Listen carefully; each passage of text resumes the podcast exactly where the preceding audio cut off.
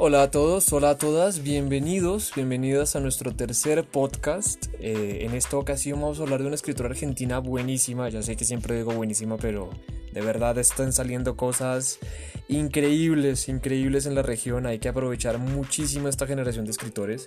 En esta ocasión vamos a hablar de Samantha Schweblin, escritora argentina, que no es literata de formación, ella estudió algo así como medios audiovisuales en la Universidad de Buenos Aires, en la UBA. Eh, su formación se da principalmente por cuestiones tallerísticas. Ella en muchas, muchas, muchas entrevistas, en muchas ocasiones ha dicho, yo siempre quise escribir, siempre supe que este lado creativo iba a acompañarme a lo largo de mi vida, pero no le gustaba, no le gustaba cómo daba la literatura. Esta literatura a veces pues un poco fría, un poco catedrática, un poco académica. Y pues bueno, encontró su forma de hacer literatura, ya, ya hablaremos de eso. Aquí me acompaña Gerardo nuevamente. ¿Qué más Gerardo? ¿Cómo va todo? Pues muy emocionado porque me gusta Samantha Schweblin. Sí se pronuncia así, ¿no? Schweblin. Sí, Schweblin. Eh, la verdad, escribe muy poco, o sea, sus libritos son muy delgaditos, pero me parece que son sustanciales y que son exactos y casi perfectos, podría decir. Es algo bastante interesante de Schweblin. Ella nace en el 78, es decir, la dictadura argentina empieza en el 76, ella nace en el 78, pero no habla de la dictadura. O hasta donde recordamos, aquí lo estábamos diciendo fuera del micrófono, no recordamos un solo cuento o un solo guiño que trate sobre la dictadura. Es una lectora, es una lectora, también debe ser buena, pero también es una escritora universal. Es una persona que entiende muy bien el arquetipo humano. Ella, como bien decía Gerardo, publica muy poco, pero creo que no hay obra de ella que no tenga premio. Siempre, siempre, siempre que saca algo, se gana un premio. Pues fíjate que la última y de la cual vamos a hablar, que es Kentucky's, eh, sacó estuvo nominada al Booker ah, también estuvo en Melchor. Ahorita Enríquez también está nominada, ¿no? Sí, sí. Y no ganó, o sea, no ganó. Y entonces fue como su única novela, creo. No, seguramente hay, por ahí la han de haber premiado, ¿no? Pero, este, pues, no. Pero igual, igual el Booker Prize es el Nobel, es el Nobel, oígame, es el Oscar, o sea, son los Oscars. Estar nominado a ese premio es que usted tiene una relevancia internacional bastante interesante. Ella eh, ha tenido más que todo cuentos. Sí, ella solo publicó Kentucky como novela a distancia de rescate, pues ya, ya entraremos ahí que está siempre la discusión de si es una novela o si es como una, un cuento largo, si es una discusión ahí de géneros bastante interesante, pero ella principalmente escribe de cuentos, ¿no? o sea, solo escribe cuentos en particular, el 90% de su estilo es así, en formato corto. Pero bueno, ¿por qué es interesante Schweblin? O sea, ¿por qué ha pegado tan bien en, estos últimos años? Porque es una escritora que, como ya bien comentabas hace rato, aborda mucho el arquetipo humano, ¿no? O los problemas y las relaciones humanas. Y me parece que de algún, o sea, puede que Samantha Schweblin sea sencilla y que la podamos leer entre comillas sin ninguna dificultad, pero el chiste radica en ir más allá de lo que dice. Y todo esto me recuerda a la teoría del iceberg de Hemingway, donde propone que la literatura es como un iceberg que está flotando en el mar, Y que solo vemos, o bueno, si haces una literatura, una literatura, ¿eh?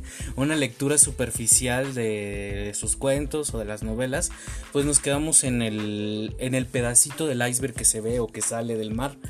Pero el chiste es como adentrarse hasta las profundidades del iceberg, hasta el abismo más eh, alejado, para darte cuenta de lo que quiere decirte Samantha Schweblin, ¿no? Por ejemplo, yo he leído cuatro de sus obras que sería eh, Pájaros en la Boca, Distancia de Rescate y ahorita les digo Siete Casas Vacías, que pero dijo cuatro, no tres, le faltó una. Por Kentucky's. ah, claro, por Kentucky's. Qué pena, qué pena. Sí, sí, sí. sí es que mi amigo David. Perdón, por, eso, por eso estudié filosofía y letras y no, y no matemáticas. Sí, es que si, lo digo, o sea, la teoría del iceberg lo digo por siete casas vacías.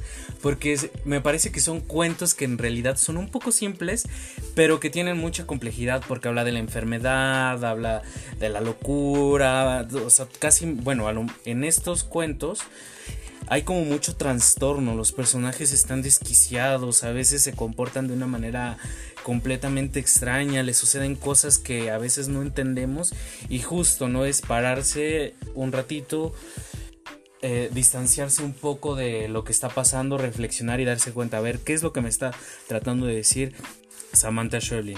Otra novela que, bueno, no sé, yo le digo novela. Yo le digo cuento largo, pero pues ahí nos podemos entender. Eh, Podemos explicar brevemente la diferencia entre una novela, una novela y un cuento, por ejemplo. Eso estaría interesante. Una novela es un intermedio entre cuento y novela, ¿sí? Y los cuentos por lo general no tienen tantos personajes, las novelas sí. Entonces novela es un término que los franceses acuñaron porque a ellos les encanta meter un montón de terminologías y dicen que es una novela por la extensión y por los personajes, pero pues no sé, ahí es, es como difuso, ¿no? Pues sí, o sea, la verdad, para serte sincero, a mí como que no me late meterme en esa discusión. O sea, a mí me gusta irme así como directo al, a la novela o al cuento largo. no sé. Sí, o la novela. Es que, ¿cuántos, ¿cuántas páginas tiene? 120 y pico, debe tener 123. 126, pero tiene un montón de imágenes, Casi. por ejemplo. Bueno, sí, pero es que Y la Almadía es precioso. Ahí se la recomendamos. También lo tenemos a la venta próximamente. Trabajaremos con Almadía. Es un excelente cuento novel, novela. De verdad está buenísimo. Pero eh, bueno, el punto es que en distancia de rescate sucede algo muy interesante. Porque, bueno, por ejemplo, aquí aborda problemas completamente contemporáneos de la Argentina, que son los agrotóxicos, ¿no? Hay que, perdona, lo interrumpo dos segundos. La soja es un problema gigante en Argentina porque es. Me corregirán los argentinos, si aquí alguien nos escucha. Ellos, además de carne, exportan soja como locos y Ah, la soja es delicadísima. Y Monsanto, que pues es así, esta super fabricota llena de agroquímicos, tiene problemas con la soja porque es una matica muy delicada. Entonces le meten, le meten, le meten, le meten un montón de Para cosas. que sea dura. Sí, sí, para que dure, para que Mm. no Pues funcione. sí, como con la sí. Exactamente, entonces es un cuento tenaz, es algo que también está pasando en Brasil, que no me voy a meter ahí, pero la soja está haciendo así como una locura a nivel ambiental, porque además el daño a la tierra es tenaz, y eso es lo que pasa en distancia de rescate. ¿no? O sea, Sí. me gusta lo que dice el iceberg, es como un guiño. Y que justamente, o sea, que eh, a lo que me gusta, por ejemplo, de Samantha Schweblin, que bueno, los dos leímos la, la novela, que es sutil con lo que menciona, o sea, habla de los agrotóxicos, pero no se va completamente eh, de lleno ahí, ¿no? Es como muy Sutil, sutil, ¿no? no hace la denuncia. Ajá, es así como de, mira, te presento esto, aquí está, vámonos para acá. O sea, como que te va, es como una montaña rusa donde te va conduciendo y vas viendo el panorama de lo que sucede, ¿no? Eh, bueno, y en Distancia de Rescate, pues es una novela, es una novela de corte fantástico, donde también habla de la transmigración de las almas, eh, de la maternidad, que es muy importante, que le da sentido al nombre, Distancia de Rescate, no les voy a decir por qué, porque la tienen que leer. También está Pájaros en la Boca, que tiene como este corte igual fantástico, y nada más así como para mencionar rápidamente y muy este, sencillo, la literatura fantástica se caracteriza porque eh, son situaciones que en apariencia son normales y de repente llega una mm, irrupción que de alguna manera va a alterar eh, el suceso que se está viviendo en la novela, pero que va a ser inexplicable y entonces los personajes van a entrar como una especie de conmoción, confusión y perturbación y eso es lo que digamos de alguna manera va a maquinar las historias. Yo les recomiendo muchísimo Pájaros en la Boca, o sea, tanto la antología que se llama Pájaros en la Boca como el cuento. O bueno, Siete Casas Vacías también es increíble. O sea, toda Schweblin está muy, muy recomendada. Y aquí, mientras usted estaba hablando, estaba chismoseando. Y fíjese aquí lo interesante. Dicen que Kentucky sí ganó un premio en el 2020, ¿Ah, o sea, sí? es bastante reciente, pero es el premio Mandarache que se otorga por un jurado, un jurado perdón, de 6.000 lectores, entre no lectores de 12 a 30 años coordinados por comités de lectura de España, Colombia y Chile, lo que demuestra que también Schweblin es bastante popular entre la juventud, pero también a nivel, eh, pues sí, popular como tal. Es una lectora, es una lectora, Lectora. es una autora que se acerca bastante bien a este público joven y a lo que está sucediendo, así que Y fíjate algo muy interesante que ahorita que se me vino a la cabeza ahorita que mencionaste eso, que a mi parecer yo creo que Kentucky es la novela como un poco, bueno, la obra más fácil de Samantha Schweblin. Como que todos Sí. los demás no he leído. El único que me falta leer, leer es Núcleo del Disturbio porque no lo encuentro por ninguna Es parte. imposible de conseguir. Pero todos los demás como que sí te plantean una cierta complejidad. Kentucky es más ligero, aunque sí, digamos, Hay guiños bien, bien, bien interesantes. y lo que aborda pues es muy también muy interesante. Pero bueno, Pues vámonos con Kentucky de una vez. vamos. Eh, a ver, Schweblin se interesa por muchas cosas, como decía Gerardo, y en este caso se interesa por la tecnología. No es de gratis que personas tan jóvenes digan, oh, Samantha Schweblin, tecnología. Le pega muy bien al clavo, sí, porque todos estamos invadidos por tecnología y más las generaciones Millennial, Centennial, Generación Z y las que le siguen, porque somos, eh, se denomina mucho nativos digitales, sí. Ella empieza con un epígrafe buenísimo que es sobre una retroexcavadora CAT, ¿no? O sea, así es como de extraña como empieza la, la novela. Y habla de que hay unos Kentucky. Ah, aquí lo puedo leer, gracias. Antes de encender el dispositivo, verifique que todos los hombres estén resguardados de sus partes peligrosas. Manual de seguridad, perdón, no es CAT, es JCB. También uno aquí aprende de retroexcavadoras. Retroexcavadora JCB 2016 uno jamás se va a imaginar que un texto, si es que se le puede llamar texto a eso, va a entrar en una novela tan interesante. ¿No? Entonces, la tecnología nos va a invadir, o bueno, ya nos está invadiendo, ya somos parte de eso. No conozco una persona que no tenga un smartphone del tamaño, color, marca que sea. Y eh, va a ser una problemática. Una problemática tanto buena como una problemática mala. Hoy día los celulares a uno que no le dicen cómo sacar un corcho de vino, cómo traducir, cómo regar una mata, o sea, ¿qué, qué no hace un celular hoy en día? No sé todo. Exactamente, lo hace todo. Entonces, ahí está eh, lo interesante. Y lo sabe retomar muy bien. Ahorita vamos a entrar con Gerardo con la ciencia ficción. Cómo Schweblin logra entablar esa relación entre tecnología y entre hechos medio fantásticos, podríamos decir, o medio de ciencia ficción, se podría decir, Gerardo. Sí, eh, o sea, justo la ciencia ficción a veces uno piensa que son como temas así súper espaciales, que tienen que ver con, con, con, con el espacio estelar, con las máquinas y todo eso. Pero no necesariamente, o sea, lo que caracteriza la ciencia ficción, así como desde un punto de vista, digamos, eh, de partida, es que es una especulación. Es una especulación sobre el futuro que tiene que ver con el avance tecnológico, ¿no? Aquí en Samantha Schweblin, en Kentucky, lo que nos presenta es una sociedad, eh, no sé si llamar, ¿tú cómo, cómo la llamarías? ¿Utópica, distópica? Eh, ¿Una sociedad futura? Podría ser una sociedad futura. Una ¿no? sociedad muy futura, una sociedad que en 10 años va a funcionar. Hace, yo creo, póngale usted, 10 años no creíamos que íbamos a llegar a Marte. Ya Elon Musk se lo está planteando. Ahora hay taxis que, no, sin, sin, sin un pasaje, sin un eh, conductor lo hacen. A mí me aterroriza esa vaina. O sea, es complicado. No sé si lo vio. También y ya con esto termino ese pedacito, pero para que, pa que aquí no se me quede en la, en la, en la cabeza, hay un dispositivo que coge tres canciones. Dígame un artista, el que sea.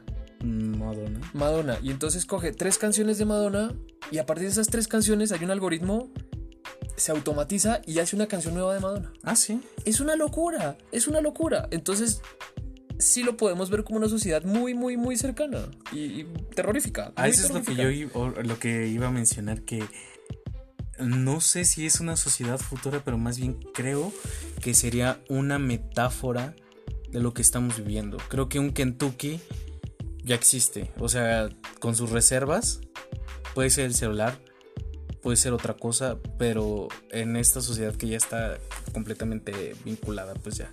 Pero bueno, ahorita vamos a hablar un poco más de eso. Eh, bueno, entonces la ciencia ficción es eso.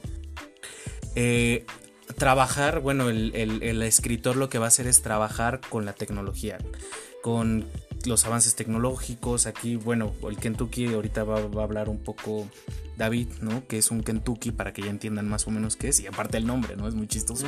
Sí. Pero es, un, es una tecnología nueva, es una novedad del mundo que va a estar, digamos, trastocando todas las eh, conductas humanas. Entonces eso es también parte como de, del género de la ciencia ficción. El estilo de la novela, a mí, ¿sabes, David? Se me hace muy interesante porque es algo episódico. Y yo creo que eso tiene que ver con la tradición cuentística que tiene Samantha Shoblin. Porque eh, en Kentucky's hay como. Hay, algunos son cuentos. O sea, son como creo que cinco historias, cuatro más o menos, que permanecen a lo largo de la novela. La novela debe tener como 229 páginas. No escribe mucho pero hay como cuatro eh, historias que, o sea, llegan al final. Y hay otras que nada más son un capítulo, que es como leer un cuento, pero como ya sabes, las reglas del juego entra ahí. ¿No? Sí, son 17 episodios, 3 cuartos. Es una cosa loquísima porque uno nunca sabe dónde está. Y eso también es algo bastante particular de, de la sociedad en la que vivimos. ¿No? O sea. La inmediatez. Exactamente, la inmediatez. Entonces, Pero platícanos qué es un Kentucky, ¿sabes? Kentucky, porque siempre le digo Kentucky. Si no es un Kentucky. Yo quiero que ustedes imaginen, yo hice todo el ejercicio de mi infancia y adolescencia y adultez. Yo quiero que ustedes cierren los ojitos dos segundos y piensen en su primera mascota que se llamaba Tamagotchi. ¿Sí? El Tamagotchi a los públicos más jóvenes, porque esa cosa ya no existir. ¿Hace cuánto salió un Tamagotchi? Es que yo nunca jugué un Tamagotchi. Nunca jugué un Tamagotchi, pobrecito. Apenas, apenas vayamos a Tepito le compro un Tamagotchi si aún existe. Eran no sé, unas cositas del tamaño de un llavero, ¿sí? Virtuales, en donde el Tamagotchi era el animalito, ¿no? Y era un animalito virtual, en donde uno lo tenía que cuidar, uno lo tenía que pues, mandar a dormir, hacer toda una serie de acciones con respecto al animalito, pero si uno no cuidaba al animalito que le pasaba al Tamagotchi, se moría, ¿no? Entonces a las personas que eran alérgicas a los perros, alérgicas a los gatos, o su mamá o su papá, eran unos pues no, unas malas personas y decían, mamá, boten un perro. No, entonces les daban un tamagotchi y era como la prueba de fuego a la responsabilidad, ¿sí? En los tamagotchis son las primeras tecnologías automatizadas y que siguen, por así decirlo, un patrón o una conducta y que dependen del ser humano, ¿ok? Un, Kentucky, lleva a decir un Tamagotchi, yo lo vi como una mezcla entre aplicación y un dispositivo que permite un acceso remoto de un ciudadano a otro. ¿Por qué? Se han visto esas aspiradoras todas locas que aspiran ellas solitas, que son redondas y van por ahí, son medio así los Kentuckys.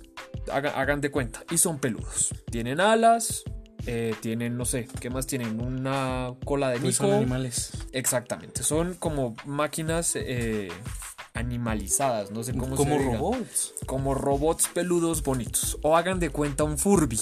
Por ejemplo, los Furbis creo que son más viejos, entonces ahí también pueden entender que a mí me daban pánico, ¿no? A mí se me hacían a un gremlin esas cosas. No, me daban miedo, fíjese, esos ojitos horribles y que hacían... Se, me hace algo terrorífico a mí. Eh, entonces es algo así por el estilo, ¿sí? La diferencia es que un Kentucky lo, lo maneja una persona. Haga de cuenta usted, querido oyente. Aquí, aquí dice Gerardo que lea este pedazo. Había que esperar a que el Kentucky se conectara a los servidores centrales y a que éste se linkeara con otro usuario, alguien que en alguna parte del mundo que deseara ser Kentucky. Exactamente, creo que no hay mejor definición. Entonces hagan de cuenta de que Gerardo compró un Kentucky, nosotros estamos ahorita en Ciudad de México, pero la persona que maneja ese Kentucky está en el Líbano, ¿sí? Entonces él, o ella, o quien sea, a control remoto maneja el Kentucky que está en Ciudad de México. Pero si Gerardo compra un Kentucky, ese Kentucky puede estar en, no sé, ¿qué país le gusta? Dígame un país. Mm, en Tel Aviv. En Tel Aviv, ese no es un país, ah, pero está, está, muy bien. No, importa, vamos a volver a primer semestre. Sí, en Tel Aviv, ¿no? Y entonces Gerardo controla el Kentucky que está en Tel Aviv, ¿sí? Así medio funciona la cosa. Y a partir de ahí es que esta cosa se vuelve loca. O sea, verdaderamente se vuelve loca. En un comienzo uno dice, bueno, sí, muy bonito, papá, papá. Pero el asunto es, piénsenlo, piénsenlo de la siguiente manera. Hay alguien que de forma remota los está espiando. Que convive con ustedes. Que ve absolutamente todo lo que ustedes hacen. Que interactúa con ustedes de cierta forma pues a través del Kentucky. ¿Sí? Entonces las historias, como decía Gerardo, pues son episódicas. Y es la historia de un Kentucky en un lado X o de una persona que controla el Kentucky y está viendo pues en el, lado X. No sé si me di a entender. Creo que en la novela le llaman amo. O sea, ser un Kentucky es quien tiene la tablet y el otro, la otra persona que tiene el animalito, es el amo.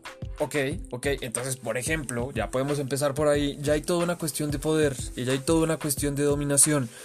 Para no echarme el cuento largo, ahí ustedes van a ver el arquetipo humano, como lo decíamos, pero desde la dominación, desde el boyerismo, por ejemplo. No sé si nos quiera explicar qué es boyerismo, por ejemplo. Eh, yo dando una definición así muy leve, es una persona que le gusta ver un acto sexual, sin que haya una intervención.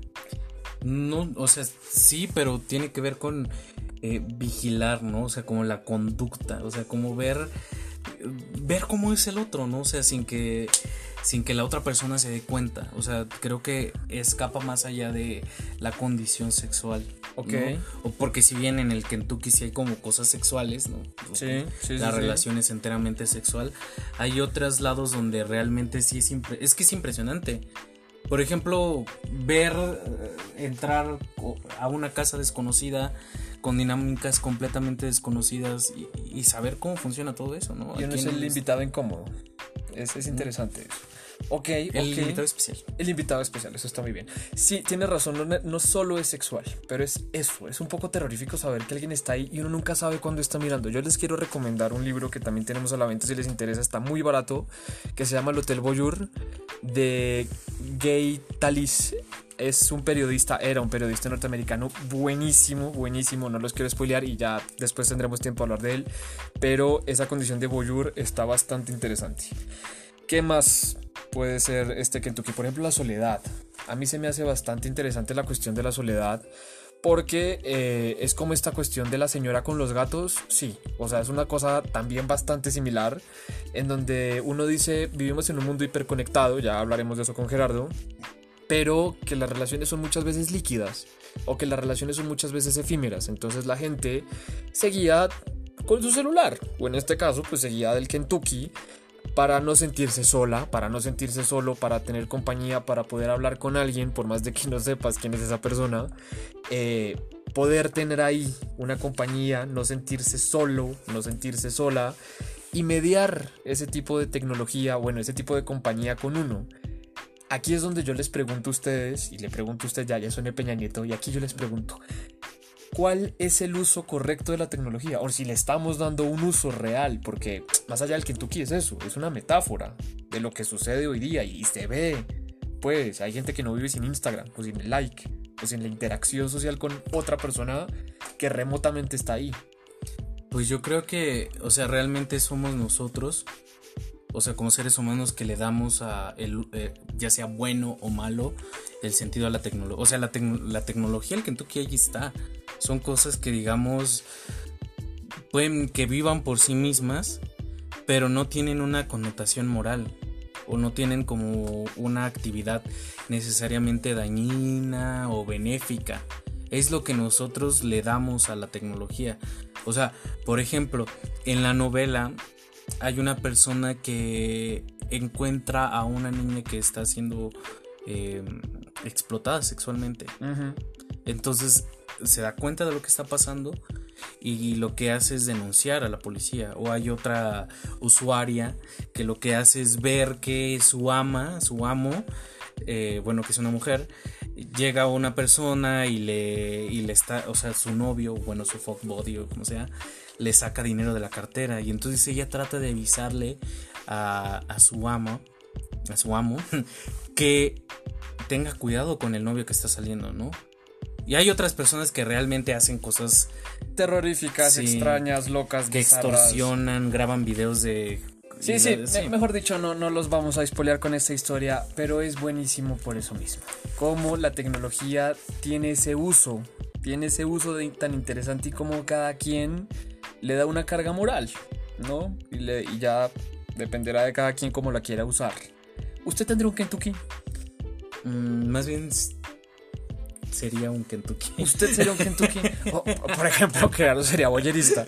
Yo, yo también me voy team boyerista. ¿eh? O sea, a mí también me pareciera muy interesante ese cuento de yo estar en mi celular o en la cosa que sea y ver, no sé, a una familia sueca y ver cómo funcionan. Ahí hay una frase buenísima que ahorita nos va a leer Gerardo, en donde podemos ver eso. Tal vez lo que a nosotros como sociedad, tan hipervinculada, tan lo que quieran, nos, nos sigue haciendo falta esa cuestión de la intimidad y nos sigue gustando mucho el morbo de saber las personas cómo se rascan el ombligo, ¿sí? O sea, y saber qué comen, cómo duermen, cómo interaccionan con los demás. Yo también sería un Kentucky, ¿eh? porque a fin de cuentas yo no me sentiría invadido. Pero eh, justamente ahorita estaba pensando eso, que eh, somos, o sea, la vigilancia ahí está. Imagínate, o sea, te puedes comprar una cámara y alguien ya te está vigilando. Pero ¿qué es lo que pasa? Que esa cosa está revestida. Está bonita, es un perrito. Es, es kawaii. Ajá, es kawaii, o sea, es, es un peluche. Es así como de, güey, yo lo quiero. Seguramente son, sus ojos los tienen así súper bonitos y te miran con una cara de, ay, hola, y entonces, hoy lo quiero. Y entonces por eso se entra la dinámica de este juego perverso. Y eh, yo quisiera comentar que lo estamos viviendo completamente. Hay una parte que ahorita les voy a leer y, vamos a analizar cómo es algo que está pasando ahorita. O sea que pese a que es una especulación, quizá de un futuro o del presente, pero está sucediendo. Ah, no, yo le digo una cosa.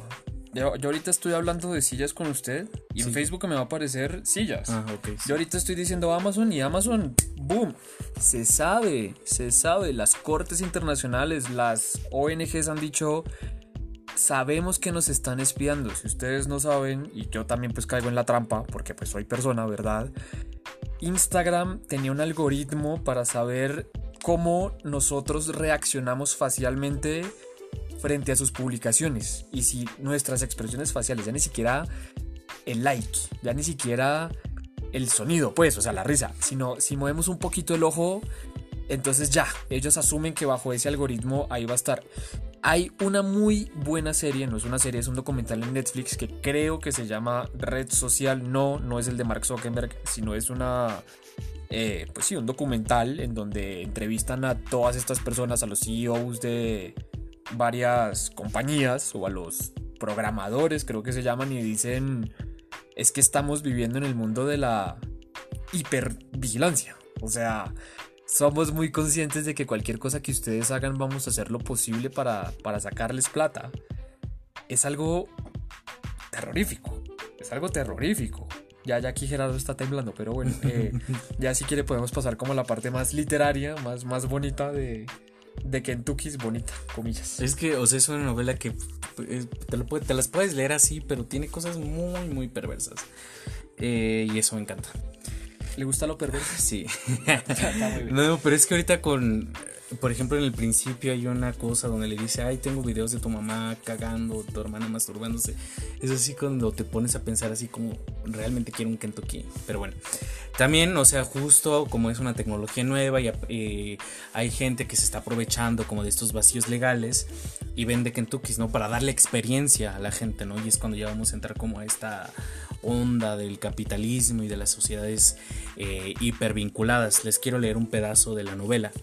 Dice, había gente dispuesta, o sea, que gente que compra los Kentuckys para viajar o, bueno, viajar desde la comunidad de su casa, ¿no? Ahí, ahí va. Había gente dispuesta a soltar una fortuna por vivir en la pobreza unas horas al día. Y estaban los que pagaban por hacer turismo sin moverse de sus casas, por pasear por la India sin una sola diarrea o conocer el invierno polar descalzos y en pijama. Brutal, es brutal. Es, es un Google pero personalizado. Bueno, Google aún más personalizado. E, eso existe porque no sé si has visto, de repente yo cuando voy a viajar, como si viajara tanto, eh, pero me acuerdo cuando fui a Colombia, busqué videos de Colombia y hay youtubers que hacen su viaje a Colombia y tú lo y comen y hacen no sé qué tanta cosa, suben al cerrito, van en el camión y tú lo ves desde la comodidad de tu casa, es como un nuevo viaje, ¿no? O sea, ¿cómo sería interesante esa, e, e, ese nuevo viaje, ese viaje sin viajar? ¿no? Sí, porque lo que ahora la gente hace es pagar por la experiencia o pagar porque alguien vive esa experiencia. Entonces, ahorita, bueno, afortunadamente, iba a decir lamentablemente, vamos a leer en nuestro club de lectura que están invitadísimos para el mes de junio. Vamos a leer, eh, ya lo podemos decir inéditamente o mejor no y nos guardamos el secreto. ¿En qué mes estamos? Estamos en abril, en mayo vamos a leer ah, Bandy con de cuentos prohibidos de Norcorea, justo pues por eso les digo que hay gente que, que paga porque vayan a Norcorea, que buscan de mayo, no de Corea. Por eso le digo de mayo, porque en junio vamos a hacer el otro club. Ah, sí, cierto. Pero ese es el estreno. Somos Es que a veces Gerardo aquí se me aloca. Entonces, invitadísimos a que en junio nos, nos, nos, acompañen en nuestro club de lectura. Y como les decía, ahorita en mayo, que ya se cerraron las inscripciones porque afortunadamente vendimos todo, somos lo máximo, ya Jeff Bezos, agárrate. Eh, cómo la gente paga por ir a Norcorea o cómo la gente ve videos de Norcorea. Sí, Norcorea que es un país tan extraño, tan hermético, tan loco y les da miedo ir o no tienen la capacidad económica, no tienen la capacidad adquisitiva, la razón que sea. Sí. Porque está muy caro, porque está muy caro también. ¿Cuánto, cuánto costaría Norcorea? Pues no sé, pero te tienes que ir a China y después... Claro, debe ser como por tren, una locura así, ¿no? Bueno, se pierde como toda esta esencia de la aventura, o se pierde como toda esta esencia del miedo, si así se le puede decir a lo desconocido. Y entramos en esta época, me, fascinó la, la, frase que acaba de decir, viajamos sin viajar. ¿no? Mi tesis es de viaje, entonces por eso me quedo como muy clavado. Y es muy cierto, es una sociedad hipervinculada. Explíquenles a, los oyentes qué es una sociedad hipervinculada, ¿Qué, qué, es, qué es esa vaina.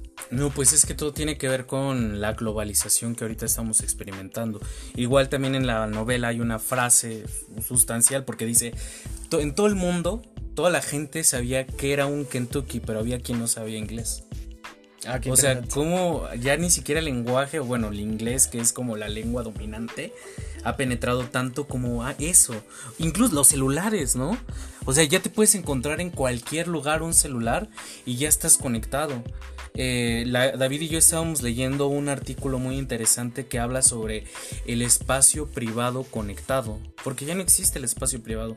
Incluso, por ejemplo, si David está aquí en su cama, está aquí en su cuarto, él va a estar conectado porque aquí está su celular, porque puede sonar en cualquier momento y le puede decir necesito esto, bla, bla, bla, o cualquier cosa que lo va a tener conectado. Imagínense cómo ya a veces ya hasta se me es difícil imaginar cómo sería una sociedad sin estas tecnologías que nos tienen justo hipervinculadas, conectadas al extremo, donde estoy a las 2 de la mañana y le llamo a alguien y me va a contestar, si le pongo mensajes en mayúsculas o le llamo todo esto, porque ya no existe como, o sea, es muy interesante porque somos una sociedad individual, no bueno, más bien somos individualistas, pues, pero cada vez somos como más, este, no sé cómo llamarlo, pero más homogéneos. Más homogéneos. Es algo bien interesante y ahí sin salirnos, es que es que la novela dice todo y nada, es, muy, muy, muy buena.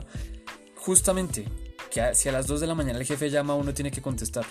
Que si uno tiene hambre, el muchacho de rápido a las 4 de la mañana llega aquí con los tacos. Que si uno tiene ganas de ver qué está sucediendo en la India, ahorita por ejemplo con el COVID, uno solo googlea India COVID-19 y uno ya está viendo todo un pasaje de cosas. Y uno ya, sí, ya está entendiendo que así la cosa funciona. Entonces posiblemente el celular es como un, efectivamente, es como un pequeño Kentucky.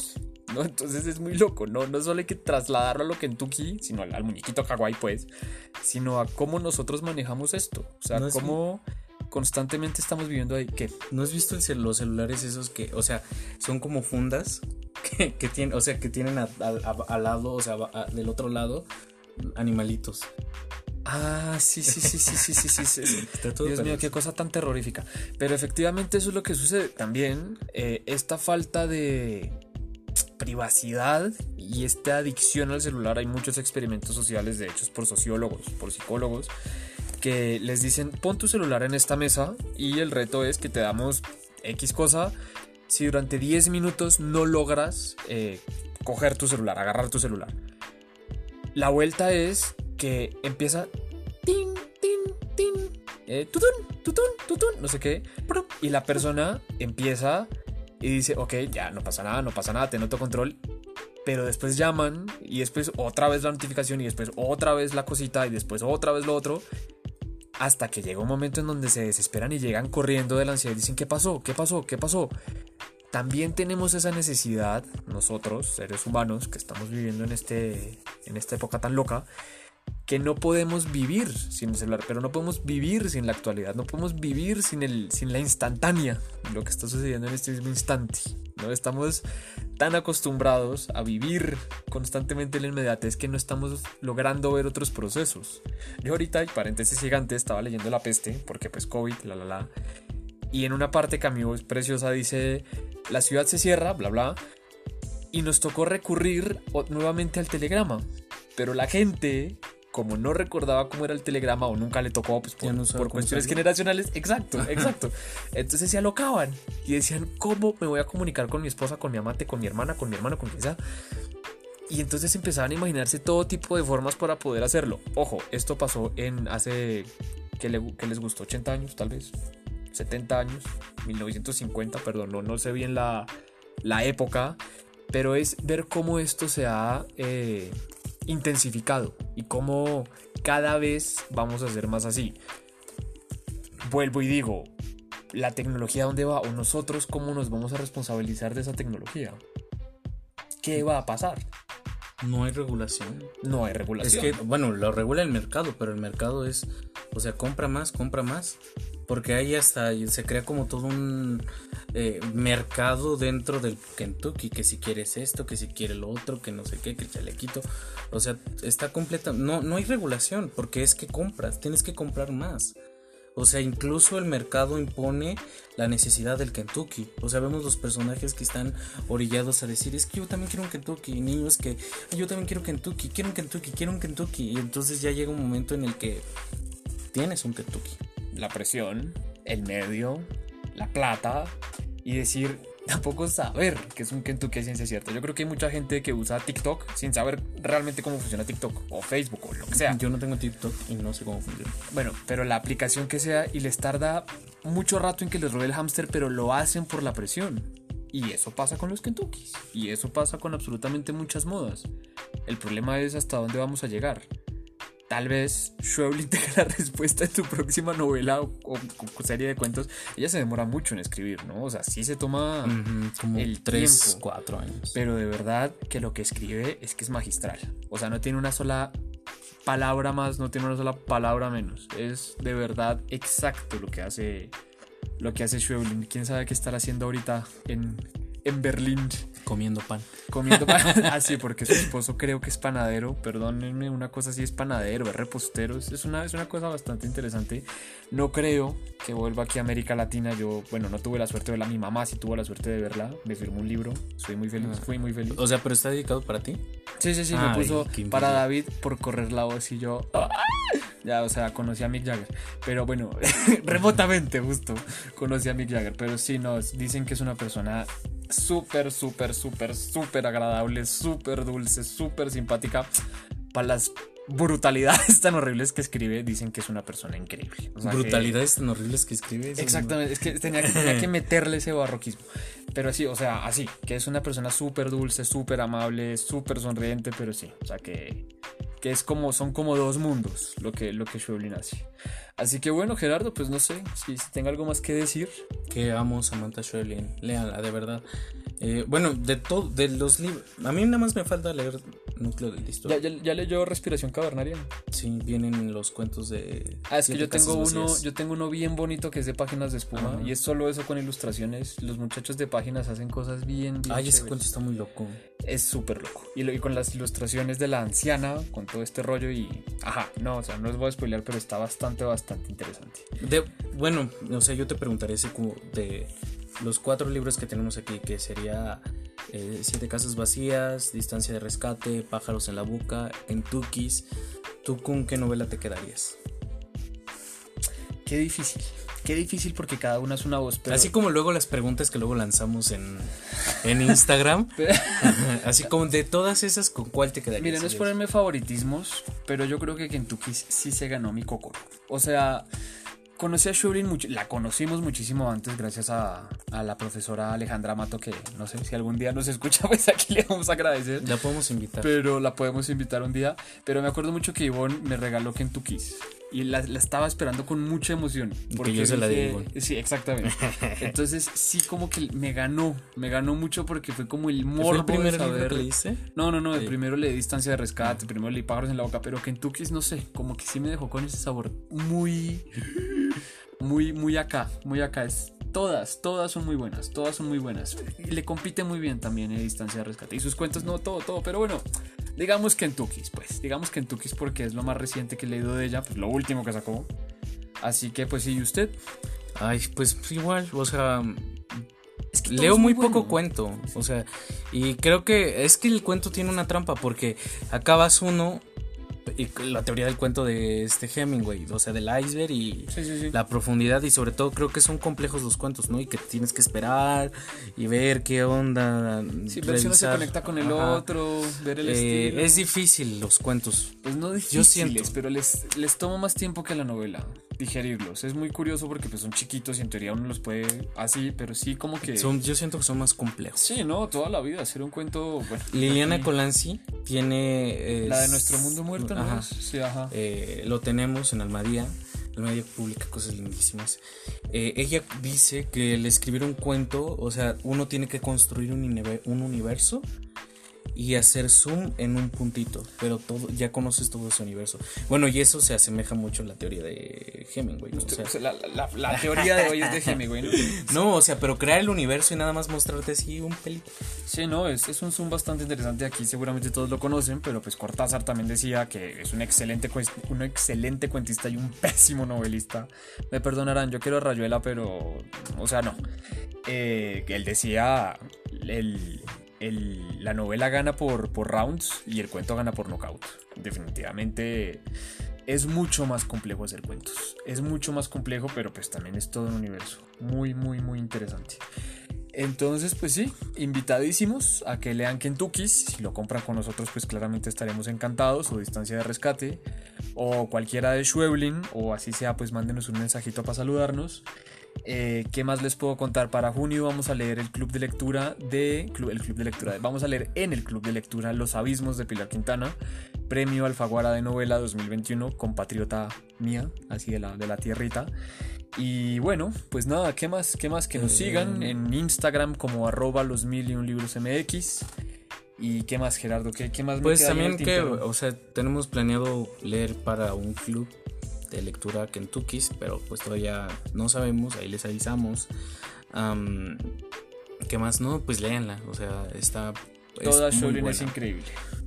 es muy buena. Y pues nada, muchísimas gracias, compartan el el podcast, compartan nuestra página. Estamos en Instagram como los Million Libros. Arroba los Million Libros. Arroba los Million Libros MX.